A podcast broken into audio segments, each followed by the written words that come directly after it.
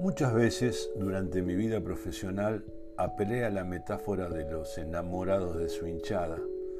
para intentar hacer comprender el mensaje sobre que la situación de una empresa no era buena. Generalmente me refiero a aquellos equipos o empresas, valen para ambas, que se vanaglorian de la grandeza de su historia, de sus tradiciones, de su cultura, de sus ídolos, de sus títulos, de su gente, de sus trapos, de sus clientes, de su camiseta, pero que a la hora del juego, en la cancha y reglamento en mano, ofrecen una propuesta de valor muy pobre.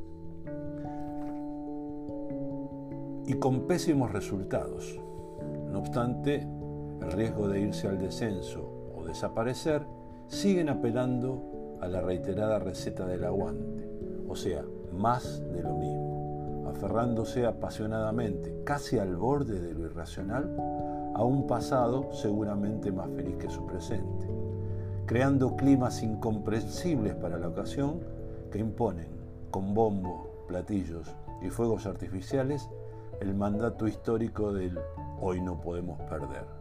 como si estuvieran solos en el campo y olvidando que el adversario o los competidores también juegan. Es cierto el corazón tiene cosas que la razón no entiende, pero a veces, para el logro de los objetivos, si bien es una condición necesaria, no es suficiente. Los resultados que revalidan el pasado y permiten sostener procesos a futuro provienen siempre de la razón, con un plan inteligente, desde una dirección capaz y comprometida, que posibilite una estrategia para jugar bien en cada circunstancia y con ejecutantes adecuados cumpliendo su rol para que eso suceda. Después, si hay huevo o actitud, mejor,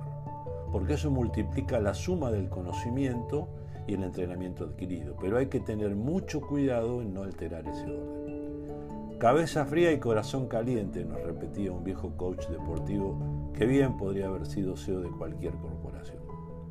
Con el pasado ya no se le gana a nadie, porque la historia, aunque cuenta, no juega.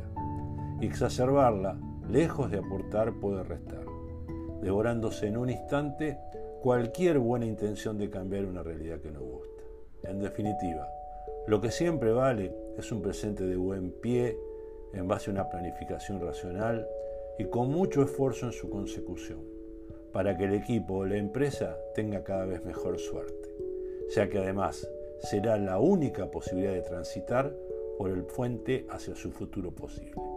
Todo lo demás es folclore.